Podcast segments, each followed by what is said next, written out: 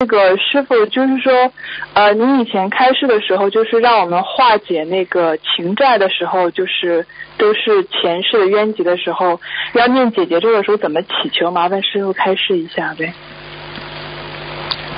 跟观世音菩萨讲啊，请大慈大悲观世音菩萨化解我啊啊这个过去啊生中的这个啊情缘啊恶缘啊，能够让我能够啊化解这份缘分恶缘，能够啊重新啊能够不造恶业啊重重新做人都可以讲，或者你说重新的啊能够消掉这些恶缘啊。就可以了，不要再讲呃今后将来怎么样了。